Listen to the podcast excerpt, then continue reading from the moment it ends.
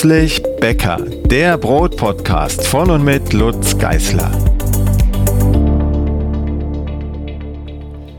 Hallo und herzlich willkommen zur neuen Folge von Plötzlich Bäcker. Heute geht es gar nicht so richtig ums Backen, sondern um das Mehlmahlen. Und damit meine ich nicht professionelle Mühlen, die wir ja auch schon zum Thema hatten, sondern ich spreche von heimischen Mühlen, also vom Mahlen zu Hause. Und da habe ich mir einen spannenden Gast eingeladen, den die meisten eigentlich kennen, indirekt kennen über den Firmennamen. Die Firma heißt nämlich Como und ähm, das Co im Firmenname, vermute ich, stammt vom Familienname meines Gastes, nämlich dem Herrn Keudel oder wir bleiben beim Du, haben wir gesagt im Vorgespräch. Ähm, hallo Marcel.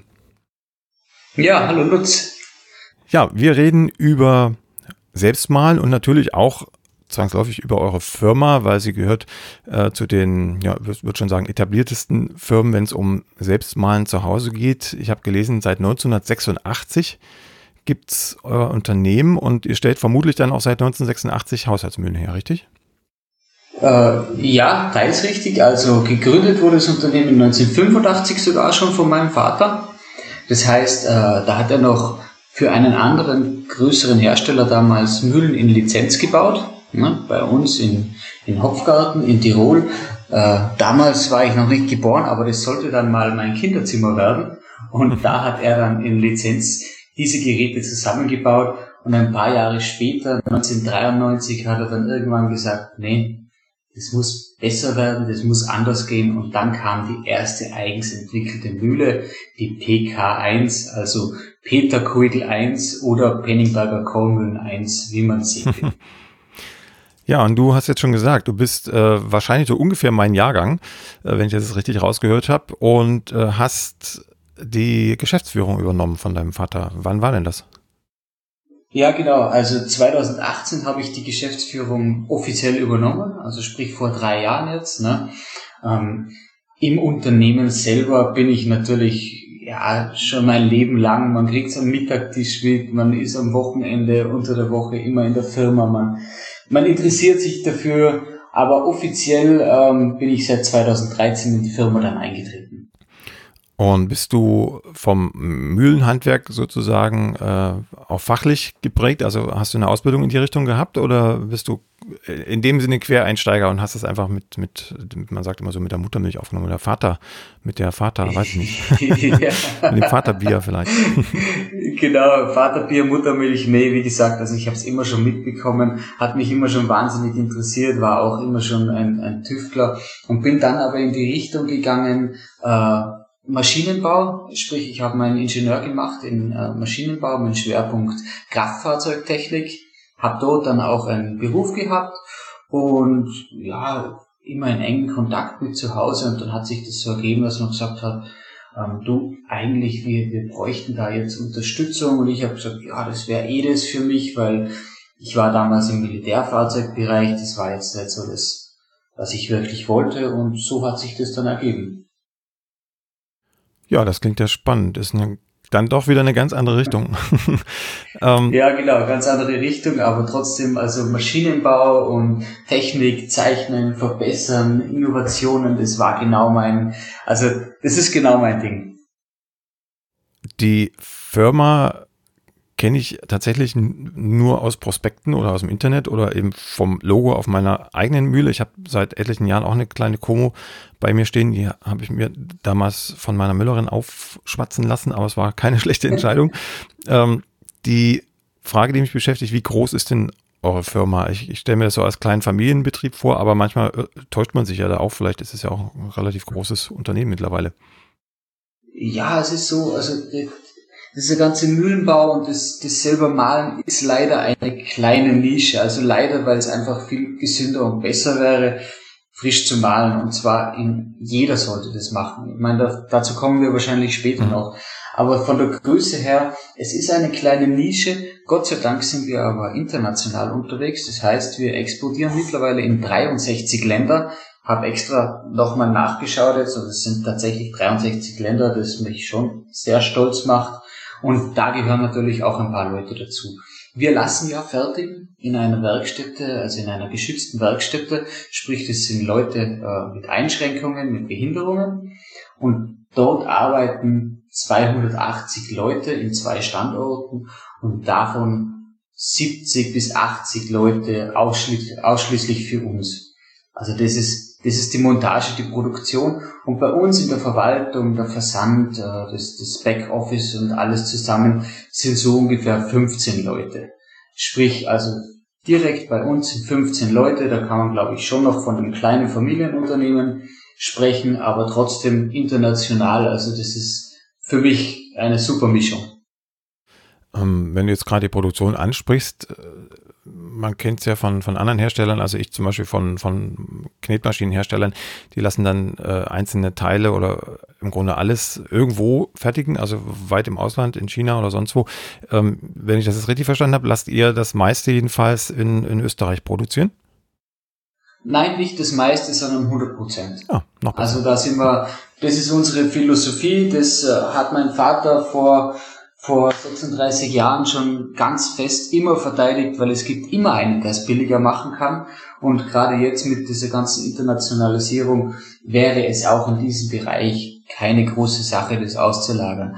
Aber das habe ich mit aufgesaugt. Das war auch schon immer meine tiefste Überzeugung. Wir müssen schauen, dass, das, dass die Arbeit bei uns bleibt. Und wenn wir direkt vor der Tür, und wir haben ja wirklich in Tirol diese zwei wunderbaren äh, geschützten Werkstätten, wo man fertigen lässt, weil man das direkt vor der Tür hat, dann muss man das auch fördern. Das, das ist einfach unsere Überzeugung. Das klingt spannend, insbesondere auch was die, was die Steine dann angeht. Da äh, würde ich dann später nochmal drauf kommen. Ich bin ja Geologe von Beruf her, vom, vom gelernten Beruf. Mhm. Und ähm, da ist ein Mineral im Spiel, was mich äh, dann brennend interessiert. Wir äh, kommen da später noch zu. Jetzt sollten wir vielleicht erstmal die Frage klären, die so manch einen beschäftigt hat und immer noch beschäftigt mich auch. Warum sollte man denn überhaupt selbst malen? Was gibt's da für einen Grund? Ich kann ja einfach auch um die Ecke in den Laden gehen und mir das Mehl kaufen, auch Vollkornmehl kaufen und ähm, im Zweifel auch zur professionellen Mühle gehen oder online bestellen. Was gibt es denn für Gründe, mir eine Mühle zu kaufen, eine kleine? Also der, der einfachste Grund, wo, wo man die Leute gar nicht so lange überzeugen muss oder Überzeugungsarbeit leisten muss, ist einfach, und das wirst gerade du, glaube ich, am besten wissen, der Geschmack. Wenn ich zwei Brote habe, eins ist mit frischem Mehl, auch frischem Vollkornmehl und eins ist mit gekauftem Vollkornmehl, dann schmeckt man den Unterschied einfach. Es ist ja so, das Vollkorn, das, das man zu kaufen kriegt, auch das Hochqualitative, das, das wirklich gut ist. Ich will jetzt auch nicht schlecht machen an der, an der Stelle. Aber da sind einfach Sachen entfernt worden, wie zum Beispiel die Omega-3-Fettsäuren, Duftstoffe, Aromastoffe, alles, alle die Sachen, die eigentlich dann auch ranzig werden. Sprich, das muss man entfernen, damit das Ganze äh, länger haltbar ist, damit man das verkaufen kann. Der ganze äh, Prozess vom, von der Produktion, vom Malen bis hin zum Verkauf, bis es dann beim Kunden landet und, und auch äh, gebraucht wird, dauert natürlich. Und so lange muss das Mehl mindestens haltbar sein. Das ist auch verständlich, aber das sind Sachen, die werden da entfernt und das hat man einfach beim vollen Korn nicht. Bei der Mühle, das sage ich immer, das ist einfach so, so eine ehrliche Sache. Man schüttet, salopp gesagt, oben das Korn rein, unten kommt das Mehl raus, da ist nichts entfernt worden, da ist nichts dazugekommen, da, da hat man keine Aspor, äh, Aspirinsäure dazugefügt. Es ist einfach eine ehrliche Sache. Mhm. Da hake ich gleich noch ein. In Deutschland ist Vollkornmehl ja schon so deklariert, dass alles enthalten sein muss, was das Korn hergibt, also auch der Keim. Äh, das heißt, die Fettsäuren wären ja theoretisch erstmal drin. Ich weiß, dass es die Möglichkeit gibt für die Mühlen, ähm, den Keim thermisch zu behandeln, also zu erhitzen. Dann ist das, was du gerade meintest, auf jeden Fall weg. Also die, die, die Stoffe, die ranzig werden können, sind zumindest ähm, zeitlich ähm, ja, ähm, zur Ruhe gesetzt. Also das Mehl wird äh, weniger schnell ranzig, wenn es überhaupt noch ranzig wird. Und das sind dann Lagerzeiten, Mindesthaltbarkeitsdaten, die da aufgedruckt sind von, von einem Jahr oder mehr. Ähm, ich kenne aber auch viele kleine Mühlen, professionelle Mühlen, die also garantieren, dass sie nichts wegnehmen und nichts zugeben und auch keine thermische Behandlung machen. Ähm, das kann man sich dann kaufen, hat dann aber auch tatsächlich, wie du auch sagst, ein sehr beschränktes Mindesthaltbarkeitsdatum. Ähm, aus deiner Argumentation her würde ich sagen, äh, wer ganz auf Nummer sicher gehen will und äh, zum Beispiel auch keinen kein Müller oder keine Müllerin in der Nähe hat, den er wirklich auf die Füße treten kann und, und auf den Zahn fühlen kann, was die wirklich tun, für den wäre dann definitiv eine, eine eigene Mühle das Mittel der Wahl. Genau, das wäre jetzt, wie gesagt, ein, ein Grund. Der zweite ist dann, man hat leider nicht, also gerade jetzt bei, bei mir hier in, in, Tirol, wo ich jetzt bin, wir haben keine Müller in der Nähe. Das heißt, das Ausweichen auf äh, irgendein äh, anderes Mehl. Und ja, ich, ich bin auch kein Mensch, der generell allem misstraut, aber gerade mit dem einen oder anderen Skandal, die da immer wieder aufkommen, ähm, ja, mir ist es einfach lieber. Ich weiß genau, wenn ich das kaum kaufe, ich schmeiß das oben rein und kommt das Mehl raus.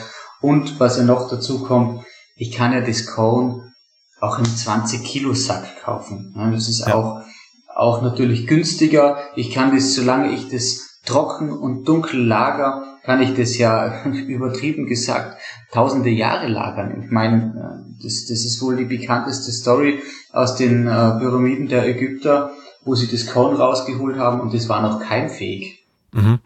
Ja, da gibt's noch eine Geschichte auch äh, aus Deutschland. Ich glaube, das ist in Österreich ähnlich. Der, der, die Bundesrepublik, also der Staat, ähm, hat ja Getreidelager und die sind so konzipiert, dass sie äh, ungefähr alle zehn Jahre ausgetauscht werden. Ne? Also das sind die Notfalllager, wenn, wenn irgendwas passiert, dann reicht, reicht, wo der Getreidevorrat zwei bis drei Wochen, um alle Deutschen zu versorgen mit Getreideprodukten. Und ähm, alle zehn Jahre wird das wohl ausgetauscht. Also die zehn, zehn Jahre sind also sozusagen die, die Mindesthaltbarkeit von Getreidekörnern auch zu Hause, wenn sie vernünftig ja. gelagert werden. Und insofern hast du schon recht, ne? hat man immer was da und immer in der gleichen Qualität, weil im Grunde ja nichts passiert. Zumindest nicht viel im Vergleich zum gemahlenen Mehl. Ja, eben. Und, und ich bin halt ein Fan, auch privat schauen wir drauf, dass wir so gut wie nichts wegwerfen.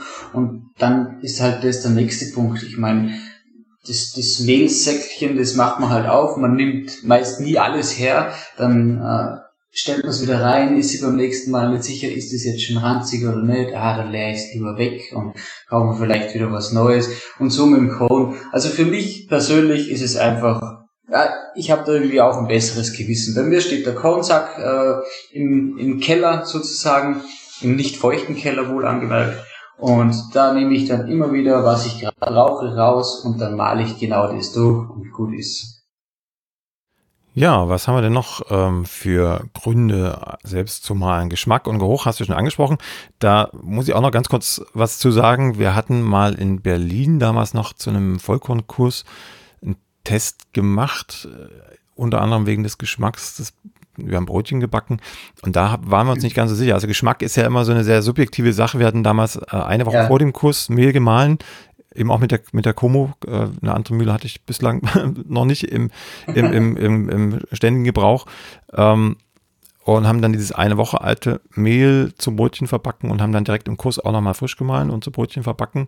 Ähm, abgesehen vom, von den äh, ja, Kaueigenschaften, da müssen wir später noch drüber reden, haben wir oder sagen wir, hat die Mehrzahl, ich weiß aber nicht mehr, wie viele von wie vielen das dann wirklich waren, hat die Mehrzahl dazu tendiert, dass das äh, eine Woche alte Mehl ein bisschen besser im Brötchen schmeckte. Aber es war keine okay. klare Aussage. Ne? Also es, es, war jetzt nicht so, dass alle, weiß nicht wie viele es waren, 18 oder so, alle 18 gesagt haben, das Brötchen schmeckt besser mhm. als das andere, sondern es mhm. ist schon, schon durchwachsen gewesen. Was, was mir selbst immer auffällt beim Malen, dass da tatsächlich ganz tolle Aromen rauskommen. Ne? Wenn ich das Getreide durchmale, ja. Dann kommen diese ganzen flüchtigen Aromen, ähm, die beim Malen auch durch die Wärme, die dabei entsteht, in die Nase steigen rein. Und das ist schon, das macht schon Spaß ne, beim, beim Malen. Ja, das, inwieweit ich das, das dann, auf jeden Fall Spaß. inwieweit ich das dann nach rausschmecke, das weiß ich nicht. Also da habe ich wirklich auch noch zu wenig Versuche gemacht, um jetzt hier belastbar äh, für oder gegen sprechen zu können. Ja, ja, das ist, das, das spricht jetzt natürlich ein bisschen gegen mein, gegen mein ganzes äh, Geschäft, gegen unsere Mühle auch, ja. Aber wie du schon sagst, das ist subjektiv. Ich finde, man schmeckt es schon raus und ja, da muss sich dann jeder selbst ein Bild davon machen. Ja, genau. Also vom Geruch her beim Malen auf jeden Fall das Mehl, selbstgemahlenes Mehl riecht super, wenn, wenn man da stattdessen die, die Nase in einen Mehlsack hält, egal von wann er ist, ja. ähm, hat man einfach viel weniger, weil, weil die flüchtigen Aromen schon weg sind. Ne? Die sind schon aus dem, aus dem Mehl raus. Also die verschwinden dann irgendwo in der professionellen Mühle, wenn das da die ganze Zeit durchgepustet wird durch die Rohrsysteme. Zu Hause hat man im Grunde den, den kürzesten Weg ähm, bis, bis das Ganze in den Teig geht. Genau. Insofern kann ich das schon nachvollziehen, ne, die Argumentation. Ja, längere Lagerzeit haben wir gesagt. Wir haben Geschmack, Geruch und äh, Frische. Da, wie gesagt, würde ich mich nachher nochmal drauf beziehen wollen. Mhm. Und ähm, was für mich noch auch ein Vorteil ist, ich kann seltenere Sorten vermahlen. Das, also dafür nehme ich die Mühle tatsächlich am häufigsten her.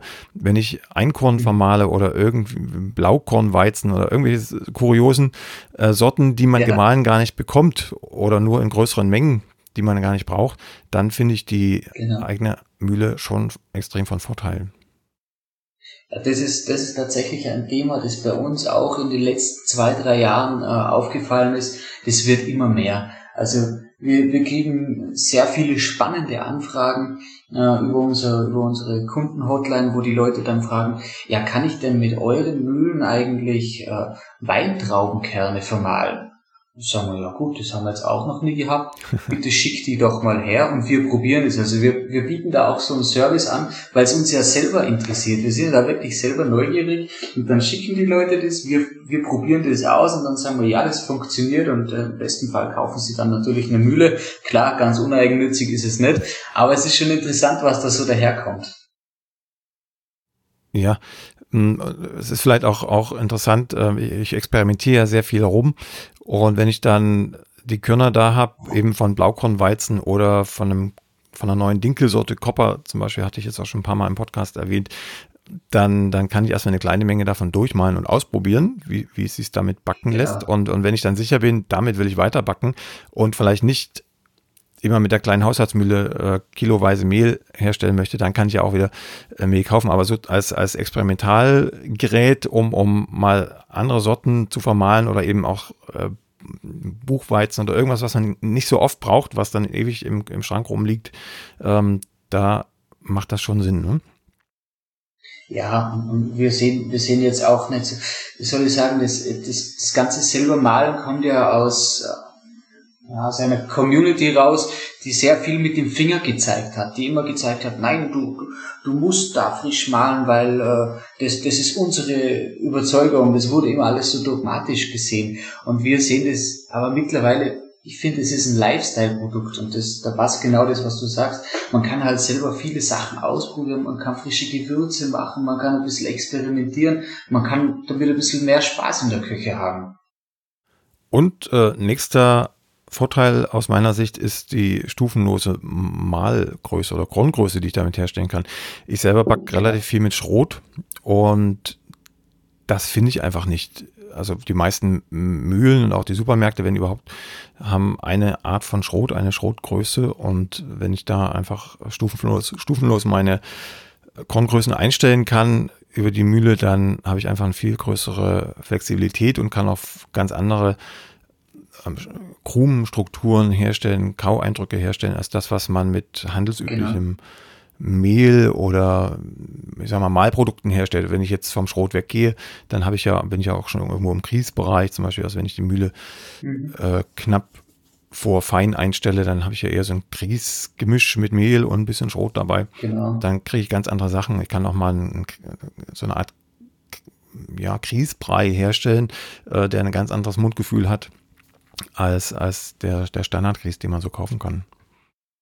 Ja, genau. Also das ist auch eine ganz wichtige Sache, weil wie wir vorher schon gesagt haben, Geschmäcker sind ja einfach verschieden. Ne? Und ähm, da, dem einen ist vielleicht das Grieß ein bisschen zu grob aus dem, aus dem Supermarkt oder, oder das vorgefertigte, sagen wir so.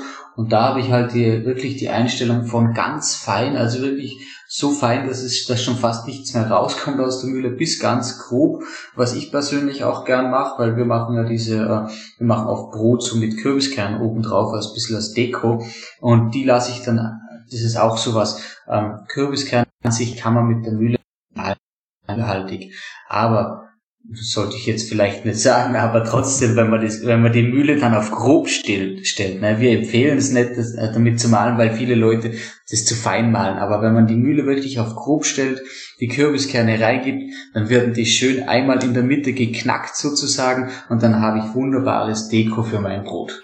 Das ist schon eine gute, gute Info. Ich brauche für meinen Online-Kurs für, äh, zum Thema Brötchen, brauche ich immer leicht angeknackste Kürbiskerne. Das habe ich bislang immer mhm. gestampft in der Schüssel mit meinem Rollholz. das werde ich ausprobieren. ja, genau. Definitiv. Ja, mir fiel auch gerade noch ein, ich brauche ab und an Maismehl und ich finde im Laden immer nur Maisgrieß, also Polenta. Mhm, und genau. äh, dafür habe ich auch die, die Mühle genommen. Also feinste Stufe und dann die Polenta nochmal durchgemahlen. Das geht auch. Also man kann auch sozusagen schon vorgemahlene Sachen noch feiner malen. Das, ja, genau. Ja, das wäre auch gleich meine, meine nächste Frage. Äh, was ist denn, wenn man sich jetzt an, an alten Malverfahren orientiert? Also die Altvorderinnen haben ja über Jahrtausende über Steine gemahlen, so wie das ja die gängigen mhm. Haushaltsmühlen auch machen. Da müssen wir noch drüber reden gleich. Wenn ich jetzt mich daran orientiere. Damals wurden die Steine mit großem Abstand eingestellt in den, in den Windmühlen zum Beispiel oder Wassermühlen. Dann hat man geschrotet, dann kam Schrot raus und das Schrot hat man meines Wissens dann nochmal oben aufgegeben und die Steine enger gestellt und das feiner vermahlen. Jetzt habe ich bei euch in der Broschüre gelesen oder in der Bedienungsanleitung war es, glaube ich, dass das keinen Sinn macht, äh, sondern also das Mehl mehrfach zu vermahlen, um es noch feiner zu kriegen.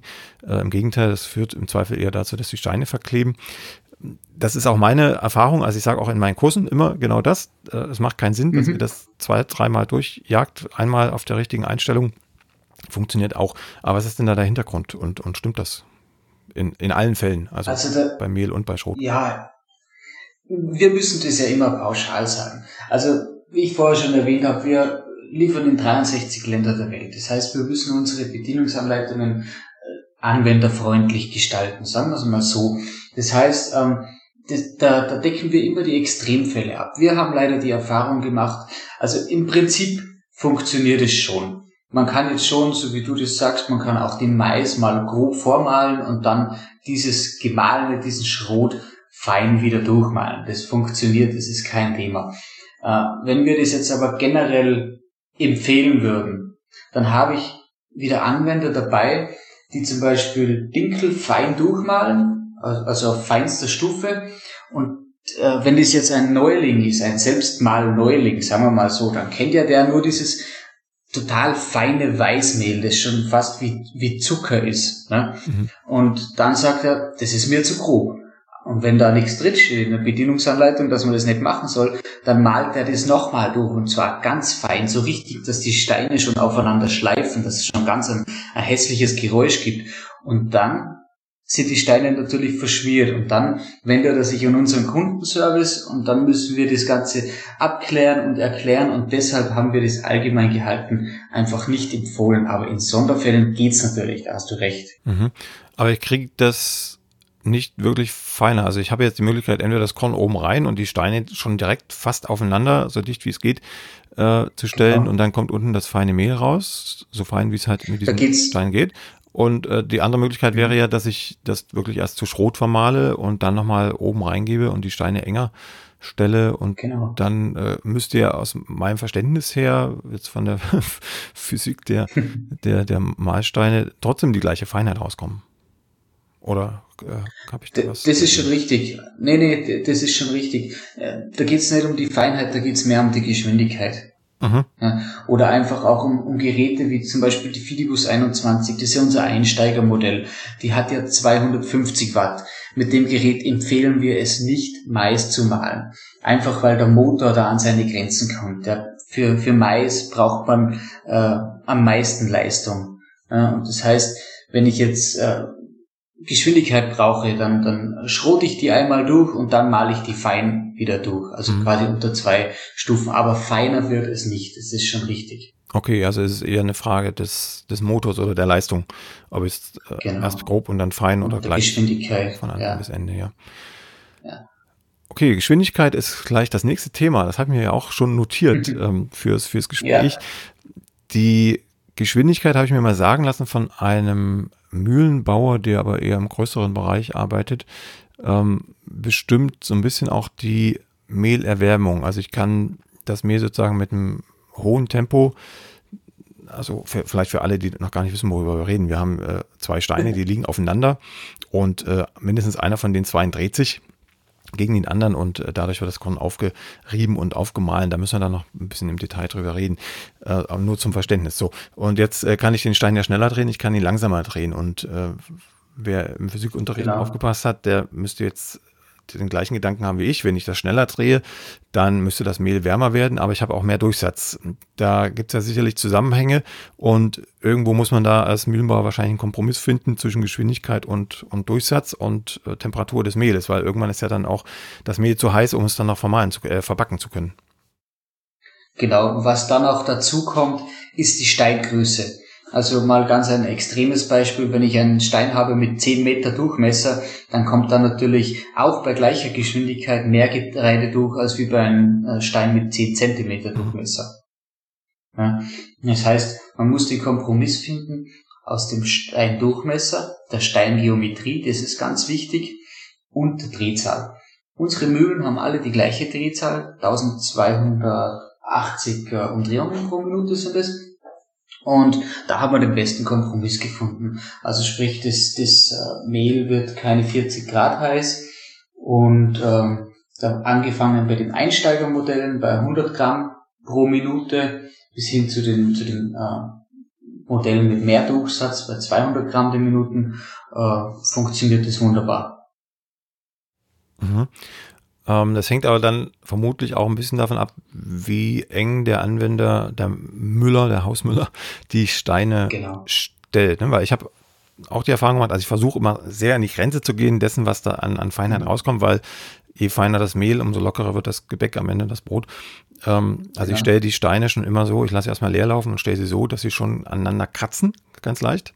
Mhm. Und dann mhm. kommt das Getreide oben rein. Und dann merke ich aber schon auch, dass so, je nach Getreide auch, äh, nach 500, 600 Gramm so langsam die Temperatur in Bereichen ist, wo ich schon ähm, Bedenken habe. Also es kommt dann mit, wie du sagst, 40 Grad, manchmal ein paar Grad mehr raus unten am Stutzen. Ja. Aber am Stein ist es ja dann theoretisch jedenfalls ein bisschen heißer gewesen. Und ab, ja. ab äh, 55, 60 Grad fangen ja dann äh, die Eiweiße und äh, irgendwann später dann auch die Stärke an sich zu verändern, was erst beim Backen passieren sollte. Deshalb ähm, wäre jetzt die Frage, wie ist denn die, die richtige Einstellung für das feinste Mehl? Also wie ist da eure Empfehlung? Gehe ich schon über die Grenze hinaus? Nein, also bei uns ist äh, die Empfehlung auch die gleiche. Ich glaube, du machst es genau richtig. Das heißt, äh, man dreht im Leerlauf den Trichter so lange zu, bis man die Steine aufeinander schleifen hört und geht dann aber wieder ein Stück zurück. Ja? Und das ist dann die feinste Einstellung. Ähm, es ist natürlich diese, diese 100 Gramm pro Minute, die wir jetzt beim Einsteigermodell zum Beispiel angeben, die sind angegeben mit Weizen und auf feinster Stufe. Das heißt, wenn ich jetzt Weizen hernehme und gehe auf mittlere oder auf grobe Stufe, dann kann das äh, durchaus mal der doppelte Durchsatz auch ja. sein. Wenn ich äh, anderes Getreide wieder habe, dann kann sich das wieder äh, verändern. Das ist halt immer äh, in unserem Geschäft auch ganz schwierig zu sagen, deswegen gehen wir es mit Weizen an glaube, alle Hersteller haben sich da so ein bisschen drauf geeinigt, dass man sagt, okay, wir geben das mit Weizen an, dass für den Endkunden auch die Mühlen irgendwo vergleichbar sind und, äh, und, und bleiben dabei, weil es gibt so viele Variationen von Getreidesorten, dass es einfach schwierig ist, das in allen, allen Variationen an, anzugeben und für den Kunden abzulegen, sagen wir es mal so. Ja. Habt ihr da zufällig mal äh, Temperaturmessungen gemacht, was die verschiedenen Getreide angeht? Also ich kann mir vorstellen, dass ich jetzt, wenn ich ein was nehmen wir denn, ein, ein Tauernroggen oder Waldstaudenroggen, was ein ganz kleines Korn ist mit relativ viel mhm. Schalenanteil. Äh, wenn ich das da durchmale, wird es vielleicht wärmer, weil es mehr Reibungswärme gibt, als wenn ich ein, ach, was nehmen wir, ein Standard, Standardroggen, machen wir es bei Roggen, Standardroggen mit einem großen Korn mit, einer, mit einem relativ geringen Schalenanteil ja. nehme. Das sollte ja aus meiner Sicht auch einen Einfluss haben auf die Mehlerwärmung, oder?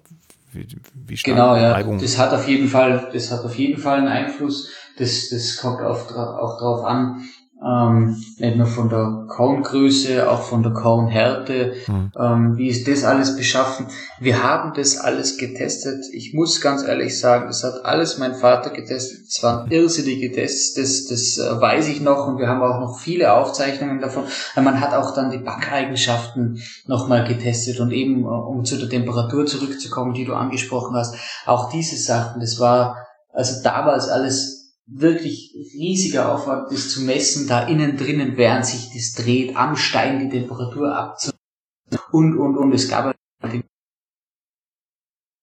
und, äh, ja, ich, ich kann nur versichern, wir haben da den besten Kompromiss gefunden. Nicht umsonst sind wir da wirklich auf der ganzen Welt gut vertreten und wir haben auf das hin auch ja unsere Steine, unsere, äh, unsere Steinformen patentieren lassen und das muss ich sagen, ist bis heute ein Erfolgsrezept.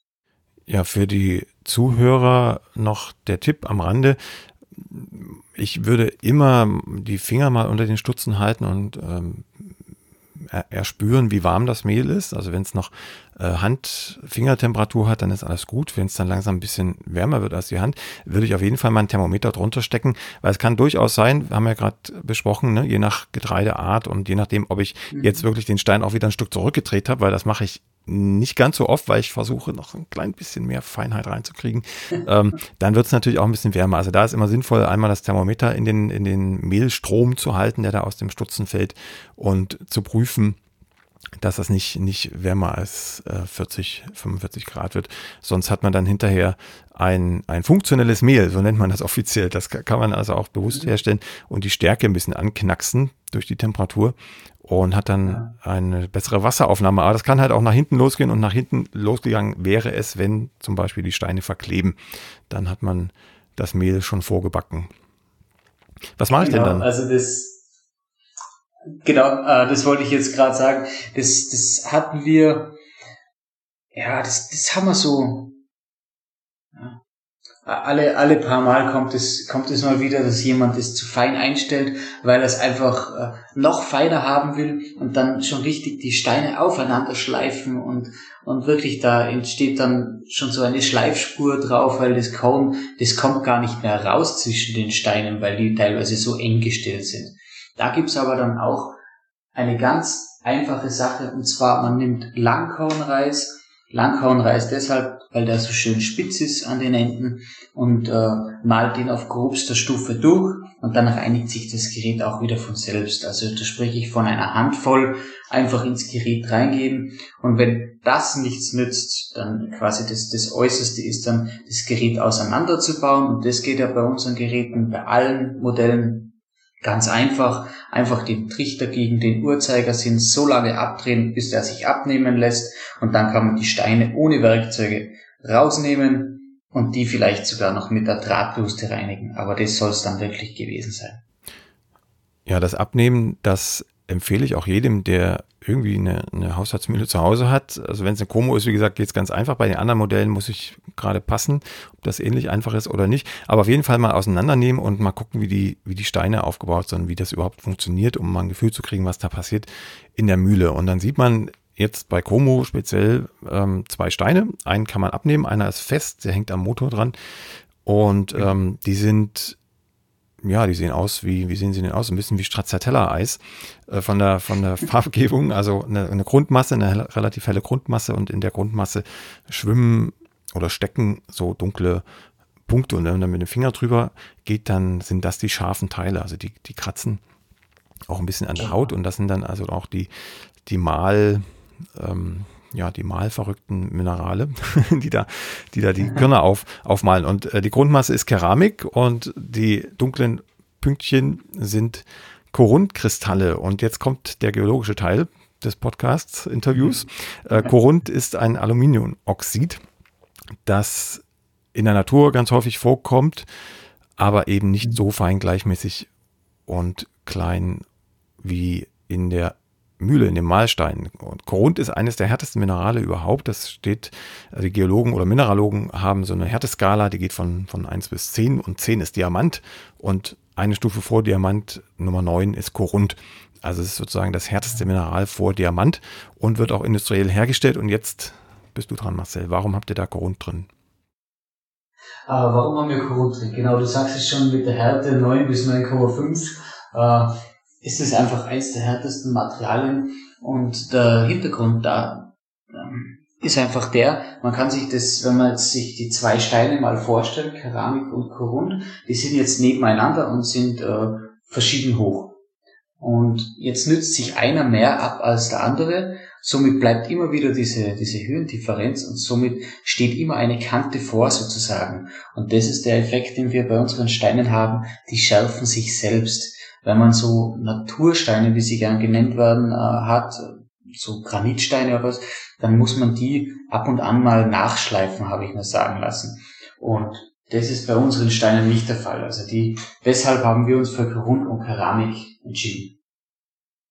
Ja, im, im Dresdner Raum hat man früher Sandsteine verwendet. Also man konnte ja früher bei den normalen großen Mühlen, Windmühlen, Wassermühlen etc. nur das nehmen, was auch zu haben war in der Gegend. Und mhm. das war in der Eifel beispielsweise Basalt oder in, im Dresdner Raum. Ja, in Axus Basalt. Ne?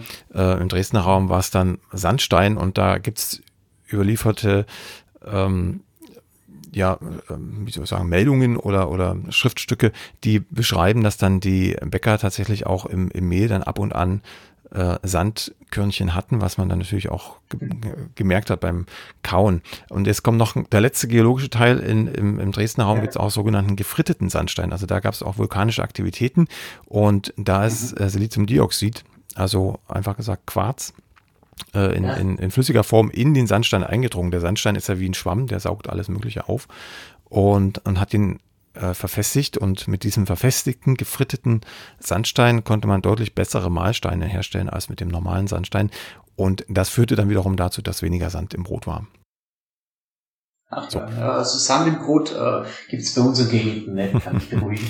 ja, also von, von, von euren Mahlsteinen landet jedenfalls merkbar nichts im Brot. Eine gewisse Abnutzung ist immer da, aber am Ende ja. geht es da auch um Mineralstoffe, würde ich sagen, ne, die man in, in minimalster Menge dem Körper zuführt. Das sind ja alles Naturprodukte. Genau.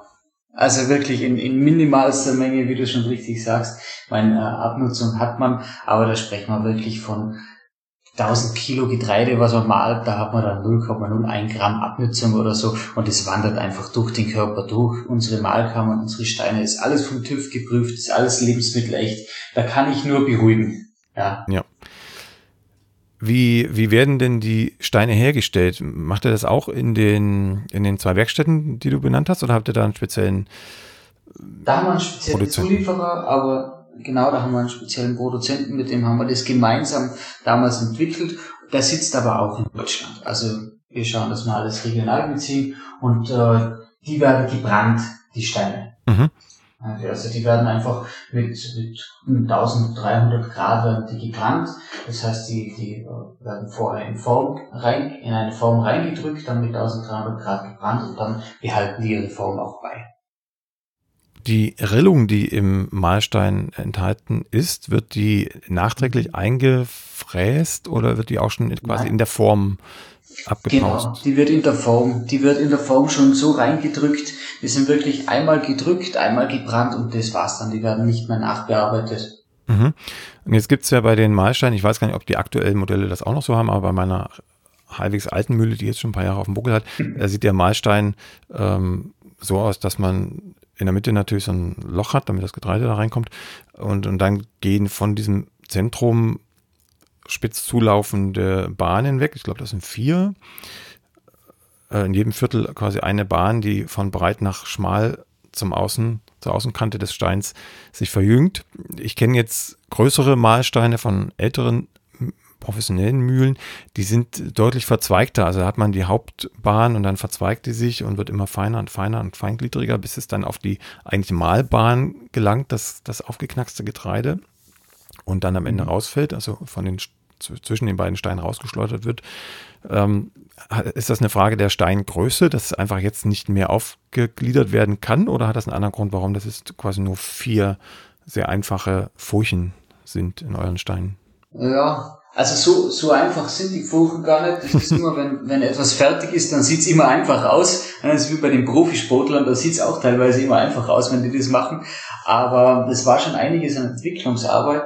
Und wir konnten ja zum Beispiel, weil du jetzt gerade diese aufgeknackte Cone angesprochen hast, ähm, diese Bahn, damit man das Cone überhaupt mal knackt, das konnten wir lösen, indem, äh, wenn du vielleicht mal oben drauf schaust, da ist in der Mitte so ein, so ein Keil drinnen. Also nicht nur die Schraube, sondern so ein viereckiger Keil. Und der knackt ja das Kauen schon auf. Und dann kommt es in die Bahnen rein. Und da kann man sagen, das, ist, das hat gar nicht so viel zu tun, dass wir äh, keinen Platz da drinnen haben, sondern wir haben das einfach optimiert. Und zwar bis ins Letzte, traue ich mich fast zu sagen. Mhm. Ja, das äh, nehme ich mal so mit. Ich, ich habe jetzt leider die Mühle nicht hier vor mir stehen. Da muss ich dann später mal reingucken, was den Keil angeht. Der ist mir ja gar nicht aufgefallen. ähm, Schaue ich nach. Ja, da, da sind wir vielleicht auch schon bei einem Punkt, der mich auch interessiert, wenn du dazu was sagen kannst. Ähm, was sind denn jetzt die Unterschiede von euren Modellen zu anderen Herstellern? Es gibt ja viele, viele Mühlenhersteller, die mittlerweile den Hobbybäckerbedarf versorgen wollen mit Mühlen. Äh, da gibt's von, von Einsteigermodellen bis zu sehr ambitionierten Geschichten. Also ich denke da jetzt gerade an, an luftgekühlte äh, Geräte mhm, aus, mhm. auch aus Österreich. Äh, man kann sich, ja. wer ein bisschen mehr Geld in die Hand nimmt, auch eine Zentrofanmühle in, in, in die Garage stellen oder äh, eine Lechnermühle, also ein Mühlomat in kleinster Form. Das sind dann aber ja. schon Mühlen für Leute, die ein bisschen mehr Brot backen wollen als nur eins in der Woche. Oder mhm. äh, man kann sich eben so, ein so ein vergleichsweise kleines äh, Tischmodell hinstellen, äh, das, das ihr anbietet und eben auch noch andere. Was, was sind denn da jetzt so die wesentlichen Unterschiede äh, in der Technologie oder in der Bauweise? Ja, also erstmal beim Mühlenkauf sollte man darauf achten, dass wirklich ein, ein, ein, ein Steinmalwerk drinnen ist, ja, weil es gibt viele Mühlen, die haben ein Metallmalwerk drinnen. Sprich, die zerschneiden das Korn eigentlich nur ganz fein. Und wenn man sich das unter dem Mikroskop anschaut, dann sind es halt sehr scharfkantige Getreidepartikel, was dann danach überbleibt. Also das Ganze ist sehr riesig, sehr grob. Also erstmal auf die Steine achten. Da glaube ich, sind wir äh, schon sehr gut aufgestellt, weil die Steine einer Mühle, die werden nie kaputt. Also zumindest nicht, wenn man es nicht mutwillig macht. Und äh, das nächste Thema ist dann bei uns, wir schauen sehr viel auf die Regionalität. Wir schauen sehr viel drauf, dass man, wir haben zum Beispiel das, äh, das Holz für unsere Mühlen aus dem Wienerwald. Das heißt, äh, auch da, das ist BFC zertifiziert. Ähm, dann haben wir noch unsere TÜV-Prüfungen drauf, dass, dass das alles sicher ist für den Anwender. Das nächste, was äh, ist, wir haben zwölf Jahre Garantie auf unsere Getreidemühlen und das ist keine äh, wie soll ich sagen, das, das, ist kein, kein Schmäh, wie wir in Tirol sagen. Es ist, das ist keine, wir legen da keinen rein, sondern das ist wirklich eine volle Garantie. Das heißt, die Mühle wird vom Kunden gekauft und mindestens zwölf Jahre funktioniert das Gerät und es entstehen keine Kosten daraus. Und wir haben Geräte bei uns in der Reparatur, das ist oft zu witzig zum Ansehen. Da schicken Kunden nach 20 Jahren das Gerät ein und sagen, hey, äh, die läuft seit 20 Jahren, die läuft und läuft und läuft, bitte könnt ihr da mal einen Service machen. Es sind dann die Geräte, die ich mir natürlich selber gerne anschaue und da ist nichts zu machen. Also zwölf Jahre geben wir Vollgarantie und die Geräte sind mindestens, die laufen 20 Jahre. Also das ist schon ein ganz ein großer Punkt, der mir auch sehr am Herzen liegt, weil es einfach nachhaltig ist, weil diese ganze Wegwerfgesellschaft, ich kann das alles nicht mehr sehen. Mhm. Ja. Ja, da, ich bin ein bisschen abgeschweift, ich weiß. Das macht aber, überhaupt nichts. Das ja. unterstützt ja auch viele ja. Hobbybäcker, die, die ähnlich denken, äh, was, was das Backen selbst angeht. Ne? Das äh, ja. kommt, glaube ich, auch denjenigen dann zu Pass, die sagen, ich backe jetzt hier mit langer Teigführung und mit Bio-Zutaten und ja. was weiß ich nicht. Ähm, und, und dann ist es zumindest schön, auch für mich, ich ticke ja ähnlich, äh, wenn dann das Gerät, mit dem man arbeitet, dann auch nach diesen Kriterien hergestellt wurde. Genau, ja. Also ein weiterer Punkt, der mir sehr am Herzen liegt, ist eben unsere, unsere Produktion in der geschützten Werkstätte, weil es sind Menschen mit Behinderungen, das kann man sich vorstellen. Also es geht wirklich von einem Taxifahrer, der einen Bandscheibenvorfall hatte, der einfach seinen Beruf nicht mehr ausüben kann, bis hin zu, zu Menschen mit geistiger Behinderung, die so vermutlich nie einen Job finden würden und das, das ganze Paket drumherum, ich meine, die Leute werden von zu Hause abgeholt, da sie keine Möglichkeit hätten, in die Firma zu kommen, dann werden die die Maschinen angepasst auf die Leute, damit die arbeiten können. Und, und wenn du das mal sehen würdest, also wenn diese ganze Pandemie mal vorbei ist, bitte komm gern mal vorbei, du musst dir das ansehen.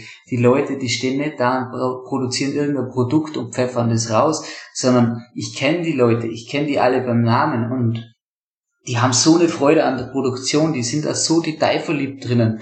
Und also da sind wir schon mächtig stolz drauf, das zu unterstützen. Das ist sicher ein großer Punkt bei unseren Geräten.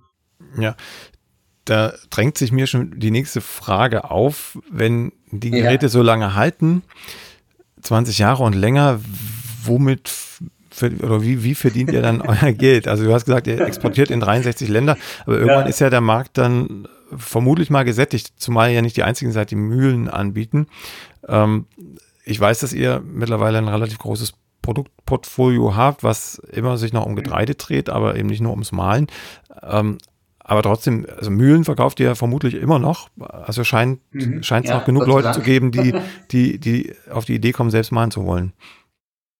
Ja, also der Markt ist einfach, ist einfach riesig und wie du schon sagst, wie verdienen wir unser Geld? Natürlich mit dem Mühlenverkauf. Ähm, und da ist es so, wir suchen einfach immer neue Märkte und was ganz wichtig ist, in diesen Märkten leisten wir immer mehr Aufklärungsarbeit, immer mehr Pionierarbeit. Man nimmt da nur zum Beispiel Amerika her. Ähm, wenn ich mir denke, wie viele Leute das da, dass da äh, wohnen, wie viele Einwohner das die haben und nicht mal ein Prozent von denen hat eine Getreidemühle. Also da ist sehr viel Potenzial, wenn man ein bisschen Aufklärungsarbeit macht, warum man das machen sollte und wie gut das eigentlich ist. Mhm. Ja, dann kommen wir vielleicht wieder zum, zum Inhaltlichen zurück, was das Mehl selbst angeht. Ich habe gelesen bei euch in der, in der, auch in der Bedienungsanleitung, glaube ich, ähm, dass der Grad der Feinheit, also wie fein ich das Mehl mahlen kann, unter anderem auch von, vom Wassergehalt des Getreidekorns abhängt. Also wenn ich das jetzt irgendwo in einer feuchten Ecke lagere, kriege ich es nicht so fein gemahlen, wie wenn es richtig trocken ist. Also macht es Sinn, das richtig durchzutrocknen, also im schlimmsten Fall vielleicht im Ofen und dann erst zu mahlen, damit ich es noch feiner kriege? Und, oder andere Frage, anders gefragt, woran erkenne ich denn, wann es trocken genug ist? Um, trocken genug ist es einfach, wenn man diesen sogenannten Löffeltest macht. Sprich, du nimmst ein Getreidekorn, legst es auf, äh, auf deine Küchenplatte, nimmst einen Löffel und zerdrückst dieses Getreidekorn. Wenn das dann zerbröselt, ist es trocken genug. Wenn es mehr oder weniger eine Flocke wird, ne, mhm. dann äh, ist es einfach nicht trocken genug. So, so kann man das ganz schnell testen. Ah, okay. Andersrum, jetzt äh, hast du gerade die Flocke erwähnt, ihr, ihr habt auch Flocker oder im Zweifel machst genau. du mit dem Löffel jedes Korn einzeln, aber wenn, wenn es Flocken werden sollen, dann, dann sollte ich die Körner ein bisschen äh, benetzen mit Wasser oder? Nee, nee, das ist, äh, also das ist nur ein Tipp von uns, ja, weil die meisten machen ja Haferflocken. Hafer hat einen hohen Fettgehalt, ist optimal zum Quetschen. Man, man darf ja diese zwei Prozesse nicht vermischen. Also das eine ist das Mahlen, wie du schon richtig gesagt hast, zwei Steine, die reiben aufeinander und dann kommt das Mehl raus. Und das andere ist dieses, das Flocken, das heißt, man hat zwei Walzen und die drücken das Korn. Die zerreiben das nicht, sondern die drücken das. Und wenn ich das Korn jetzt zerdrücke, so wie Hafer zum Beispiel, äh, dann werden da wunderbare frische Haferflocken daraus. Wenn ich jetzt aber, machen auch viele, zum Beispiel Dinkelflocken haben möchte, und ich habe einen Dinkel mit, mit nicht genug Fettanteil oder der vielleicht auch und dann zerdrücke ich das und dann kommen nur mehr Brösel unten raus. Und deshalb haben wir den Tipp gegeben, dass man sagt, gut, ein bisschen unter das Wasser halten, das, das ist Getreide, in dem Fall jetzt der Dinkel, und dann auf einem, auf einem Tuch ausbreiten, wieder ein bisschen trocken lassen, dass, dass zumindest an der Oberfläche das Wasser weg ist. Und dann wird auch aus diesem Getreide wunderbare Flocken. Mhm. Die nächste Frage betrifft für mich noch äh, ein Problem, das ich selber auch immer habe. Also wenn ich in der Backstube bin bei mir im Erzgebirge, dann stört mich das nicht. Wenn ich zu Hause bin, da gibt es so eine dunkle Arbeitsfläche und ähm, relativ enge Küche, dann mhm. äh, male ich ab und an Roggen. Da nehme ich jetzt mal das Extrembeispiel, male Roggen durch und dann gibt es da vor allem abends, wenn, wenn, wenn, der, wenn der Halogenstrahler da noch drauf, drauf leuchtet, gibt es so einen großen, großen äh, Staub, Staubnebel, eine große Staubwolke, die sich so im Raum verteilt. Gibt es da Tricks, das, das äh, zu, zu reduzieren? Also sie hat oben drauf einen Deckel, das ist, glaube ich, auch eher eine Geräuschfrage. Ja. Ähm, ja. Der, der nimmt den Geräuschpegel runter. Aber vorne am Auslass, was kann ich denn da tun, um äh, das, das Mehl, was da natürlich, wenn es reinfällt, ein bisschen aufstiebt, ähm, also ich, unten zu halten. Ich kenne das auch, ich kenne das auch. Ich habe gerade gestern wieder, wie wir gemahlen haben, ähm, wir haben ja auch eine schwarze Küchenplatte, das ist natürlich da nicht, nicht optimal, sagen wir es mal so. Meistens stört's mich nicht, aber wenn es mich stört, gibt es einen ganz einfachen Trick. Einfach zwischen der Schüssel und dem Auslauf ein, ein Küchentuch drüberlegen. Ja, dann kann der Staub nicht mehr raus. Mhm. Das ist einfach der Sache an sich geschuldet. Dort, wo, wo gerieben und, und, und äh, Mehl hergestellt wird, dort staubt es leider etwas. Ja. ja. Also nehmen wir es hin und ähm, decken es im Zweifel ab. ja, genau. Ja. Nee, das, das ist einfach so. Weil sonst müssten wir da, wir haben da uns auch schon technische Lösungen angeschaut, ähm, die waren aber alle nicht in unserem Sinn, dass man jetzt sagt, gut, man macht vielleicht eine, eine Schublade direkt also quasi in die Mühle rein, ne? dann hat man wieder das Problem, dann verstaubt da alles, dann muss man da drinnen alles reinigen. Also es hat alles seine Vor- und Nachteile, aber für uns haben die Nachteile da überwogen und haben gesagt, gut, für unsere Anwender, wir kriegen ja sehr viel Feedback, Gott sei Dank, von unseren, von unseren Kunden und da ist der Hauptfokus wirklich nicht drauf. Und wenn jetzt wirklich, sage ich mal, 99 Prozent der Leute anrufen würden und sagen würden, ja, aber das, das staubt zu viel, dann wären wir da sicher an einer Lösung bemüht, aber meistens ist es einfach mit dem Tuch getan und so viel staubt es ja dann auch nicht. Ja, ich habe auch bewusst den Roggen gewählt, weil da staubt es erfahrungsgemäß ja, am meisten. Genau, genau. Alle, anderen, alle anderen halten sich da ein bisschen zurück. Alle anderen Getreidearten. Ja, was haben wir noch? Vollkornmehl ist noch ein Thema. Wenn wir da oben ein Korn reinfallen lassen in die Mühle, kommt ja unten zwangsläufig Vollkornmehl raus. Also alles, was das Korn vorher hatte, hat es hinterher auch nur klein gemahlen. Ähm, ich kriege ganz häufig die Frage, ob ich denn auch mit meiner Haushaltsmühle Typenmehl herstellen kann. Also Mehle, die heller sind, die weniger Schalenanteil ja. haben. Ja, da, da, dazu muss man sagen, das, das Typenmehl, also der Typ, der ja angibt, äh, der gibt ja immer nur den Nährwert an. Ne? Also die, die Leute verwechseln das oft mit der Feinheit. Es ist ja nicht zwangsläufig so, dass ich sage, äh, Mehl mit Typ 4020 oder wie es heißt, äh, ist jetzt, ist jetzt ein feines Mehl. Es gibt ja mhm. nur den Nährwert an, sozusagen. Also Mehltyp 1050 zum Beispiel sagt ja nur, dass äh, 1050 Milligramm je 100 Gramm Mehl an Mineralstoffgehalten drinnen ja. sind. Aber zur Feinheit zurück. Ähm, natürlich kann ich auch ein Vollkornmehl so fein machen, dass ich zum Beispiel Croissants oder sonstiges damit backen kann. Und zwar bei uns gibt's da ein Produktportfolio, diesen Siebaufsatz, der ist ganz praktisch, da muss man das nicht händisch machen, aber auch ansonsten, wenn man dieses Gerät nicht hat oder dieses Zubehör, kann man natürlich das Mehl aussieben, dann hat man nur mehr das feine, äh, feine Mehl sozusagen, kann wunderbar damit backen. Und was ich immer empfehle oder was ich selber auch äh, gerne mache, das Ausgesiebte, die Schale und so weiter, was da dann im Sieb hängen bleibt, die streue ich dann oben wieder drüber, weil so habe ich quasi beide Sachen. Ich habe einerseits eine super Backeigenschaft, ich kann feine Gebäcke damit machen und andererseits esse ich dann aber letztendlich ja doch das volle Korn, da ich das als Deko oben drüber streue. Mhm. Andere Möglichkeit als Ergänzung noch, wenn ich es aussiebe, dann hast du ja schon gesagt, ne, dann trenne ich einen Großteil der Schale zumindest weg vom, vom Mehl, was gute Backeigenschaften bedeutet, aber die Schale wäre dann halt im, im, schlimmsten Fall ein Abfallprodukt für den Kompost oder für die ähm, für die Tonne. Die Hühner. Ähm, oder für die Hühner, genau. Ich kann aber dann natürlich auch für andere Brote, ich backe ja nicht immer nur Croissants, äh, ich kann dann auch für, ja. für andere Brote einfach die Kleie wieder dazugeben, zum Beispiel in ein Roggenbrot und, genau. und da einfach den Sauerteig noch mit der Kleie ähm, bestücken und dann habe ich die Kleie gut, gut verdaut, vorverdaut und habe hab sie nicht weggeworfen und habe noch was davon, genau.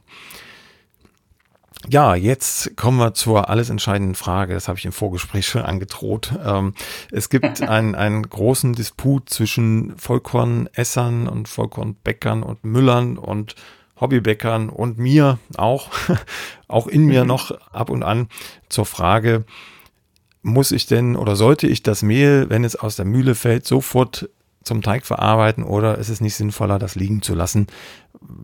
Vor dem Hintergrund, dass ähm, Mehl früher auch gelagert wurde, aus gutem Grund, jetzt ja. aus backtechnologischer Sicht, weil dann ja. der Kleber stärker wird. Also wir reden jetzt über Weizen und Dinkel hauptsächlich.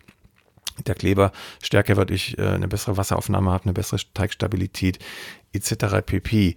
Das ähm, ist jetzt ja. sozusagen der Fokus auf die Backeigenschaften. Der andere Fokus, der jetzt äh, von der Gruppe der äh, Vollkornverfechter, sage ich mal so, ähm, eher beguckt wird, ist die Frage, welche Inhaltsstoffe des Korns bleiben denn erhalten, wenn ich es gleich direkt in den Teig gebe, im Vergleich dazu, ja. was das gelagerte Mehl noch enthält. Wie ist denn da eure also Philosophie? Meine, meine, meine persönliche Meinung ist, es gibt da jetzt gar keine, wie soll ich sagen, Firmenphilosophie dazu, ja.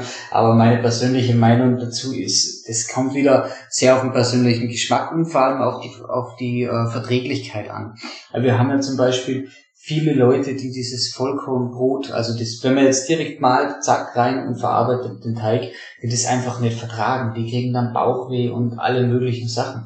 Und wie du sicher weißt, äh, sind es einfach diese, diese Zuckermoleküle, diese kurzkettigen Zuckermoleküle, die einfach umgehend nach dem Frischmahlen noch drinnen sind im Mehl, sage ich mal. Und wenn man aber das Mehl vier, fünf Stunden lagern lässt, dann sind es nur noch zehn Prozent von diesen Zuckermolekülen, die übrig sind.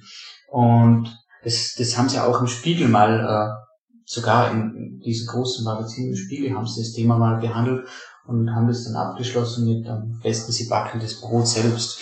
Also das, das ist für mich schon auch eine Bestätigung, dass halt für jeden selbst ist. Also am besten, wenn es nicht verträglich ist, würde ich das schon auf jeden Fall lagern lassen. Mal abgesehen davon, wie du schon gesagt hast, die Backeigenschaften sind etwas besser, wenn man das lagert und es ist halt auch verträglicher. Ich hoffe, ich habe mir da jetzt nicht zu viel böses Blut mit meinen lieben Kunden gemacht, aber das ist meine persönliche Meinung dazu. Ja, ich, ich, ich kann, ich kann dir, kann, dir, kann dir einen Ausweg bieten, was die Kundenkritik ja. vielleicht angeht.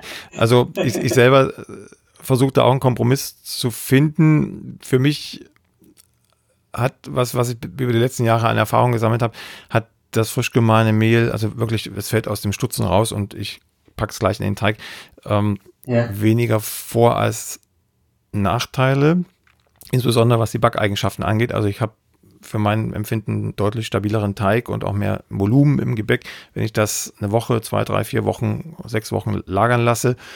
Ähm. Im Vergleich zu den frisch gemahlenen, geschmacklich haben wir am Anfang schon drüber geredet, habe ich selbst ähm, noch keinen riesen Unterschied festgestellt, also zum, zum hm. frisch gemahlenen Mehl. Ne? Aber das ist, wie gesagt, eine sehr subjektive Sache. Auch wenn ich jemandem Sauerteigbrot hinhalte, sagt der eine, ist mir viel zu sauer, der andere sagt, es ist mir viel zu mild. Also das, ja, das ja. Äh, ist wirklich sehr, sehr individuell. Da würde ich jetzt gar nicht sagen, dass das schmeckt immer besser und das schmeckt immer schlechter oder riecht besser oder riecht schlechter. Ähm, aber der, der Ausweg ist jetzt aus, aus ähm, ernährungsphysiologischer Sicht äh, die Frage, was verarbeite ich denn oder was esse ich denn quasi roh? Also was ist Rohkost und was ist mhm. gebacken oder gekocht? Wenn ich Rohkost herstelle aus den Mahlprodukten, dann macht es für mich Sinn, das wirklich frisch zu verarbeiten, ähm, weil dann ja. habe ich gegebenenfalls noch Stoffe, ich denke da jetzt an, an bestimmte Fettsäuren oder vielleicht auch ein paar, paar Vitamine, die ganz schnell durch Lichteinwirkungen, durch Sauerstoffeinwirkungen etc. Ähm, davon gehen, wenn ich die quasi sofort verarbeite zu einem Brei oder zu Flocken, die ich dann im Müsli mit esse oder was auch immer, dann, dann habe ich ja was davon, äh, was da im Mehl dann später durch die Lagerung vielleicht weggehen würde. Ja. Darum trauere ich dann aber auch nicht wirklich, weil ich der Meinung bin, dass durch das Backen, spätestens dann, spätestens beim Backen, sowieso ein Großteil der Stoffe, die durch die Lagerung verschwunden wären oder sind, äh, auch beim Backen verschwunden wären, durch die Tem Temperatureinwirkung. Ich habe damals auch mal mit der Firma Schnitzer korrespondiert, die das Vollkorn, das Vollkorn frisch mahlen und frisch verarbeiten ähm, vertreten und die konnten mir aber auch keine Daten und Zahlen und überhaupt nichts äh, liefern, dass gesagt hätte, genau dieser Nährstoff, dieses Vitamin oder diese, diese Fettsäure geht verloren, wenn ich es lagere, bleibt aber beim Backen erhalten. Also da gibt es einfach entweder ja. keine Daten oder man, weiß ich nicht. Also da ist, ist noch so ein Knoten in mir, aber nach bestem Wissen und Gewissen würde ich sagen, wenn man, wenn man es frisch wenn man es frisch aufnimmt, das, das Mehl oder das Getreideprodukt, die Flocke, dann gern also roh in rohem Zustand aufnimmt, dann gern frisch verarbeitet. Ja. Und wenn man es zum Brot verarbeiten will oder kocht, wie auch immer, dann äh, ist es kein Schaden, vielleicht sagen wir so, ist kein genau. Schaden, es zu lagern.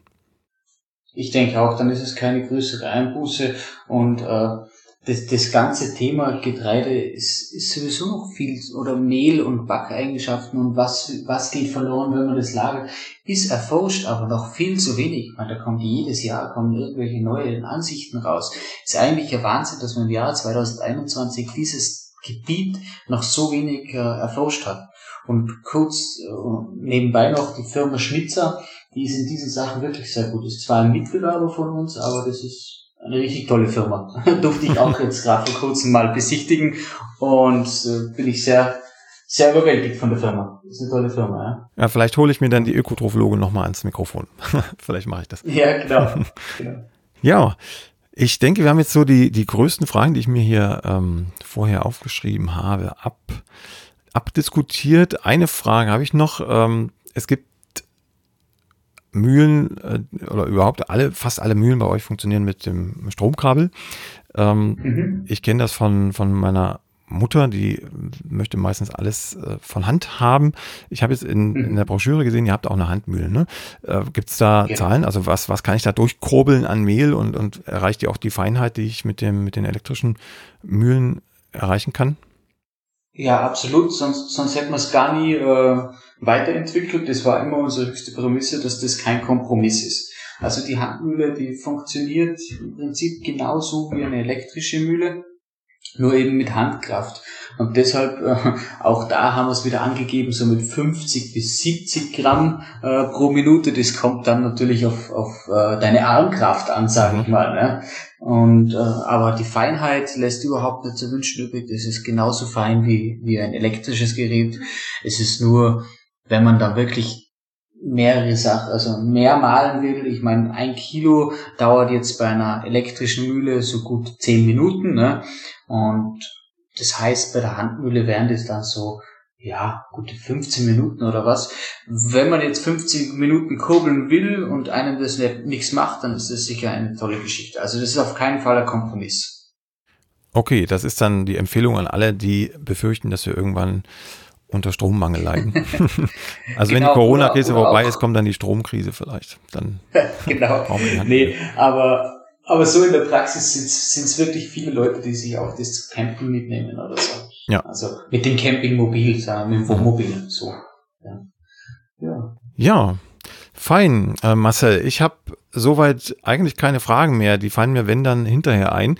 Ich bin soweit ja. durch. Alles, was sich so die letzten Jahre angesammelt hat. Ich kann jetzt äh, noch, noch kurz anmerken, dass wir ähm, sozusagen für die Zuhörer, die der Meinung sind, oh, vielleicht sollte ich mir doch eine Haushaltsmühle zulegen, äh, ein kleines Angebot gestrickt haben, äh, in dem es die Mühle ein bisschen günstiger gibt. Ähm, das verlinke ich dann einfach unter dem Beitrag. Ähm, das soll keine Como-Werbesendung sein, auf keinen Fall. Ne? Wir haben uns auch, auch fachlich unterhalten. Es gibt auch viele andere Hersteller. Und äh, da sollte man sich auf jeden Fall mal umschauen, wie, wie, wie sie funktionieren. Ich hoffe und denke, dass ich auch irgendwann mal noch äh, zum Beispiel für mal Schnitzer, das war jetzt eine gute, An, gute Anregung, äh, noch ein paar andere vors Mikrofon bekomme, dass man auch mal so die ganze Bandbreite hört und diskutiert. Ja. Und ähm, ich selber bin aber erstens langjähriger Eigner einer Como und kann sagen, sie hat hält durch.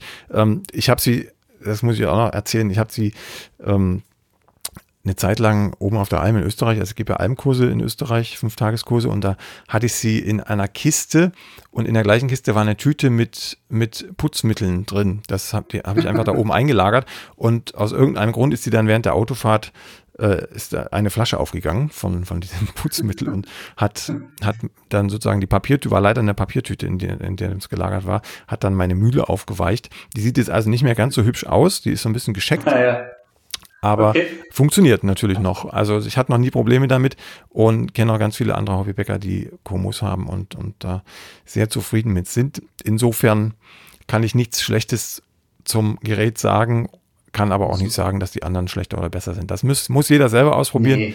und genau. eine eigene Meinung bilden. Ja, soweit, so gut, Marcel. Danke für, für das Gespräch. Ganz interessant gewesen. Ja, dann äh, sende ich sonnige, im Moment sonnige Grüße nach Österreich und denke, wenn Corona das mal wieder zulässt, schaue ich auf jeden Fall auch mal vorbei. Ja, super, gerne. Adieu. Ciao. Die nächste Folge von Plötzlich Bäcker, dem Brot-Podcast, gibt es ganz bestimmt. Wenn du bis dahin meine Arbeit am Blog oder für diesen Podcast unterstützen möchtest, dann klicke dich auf plötzblog.de slash unterstützen. Vielen Dank.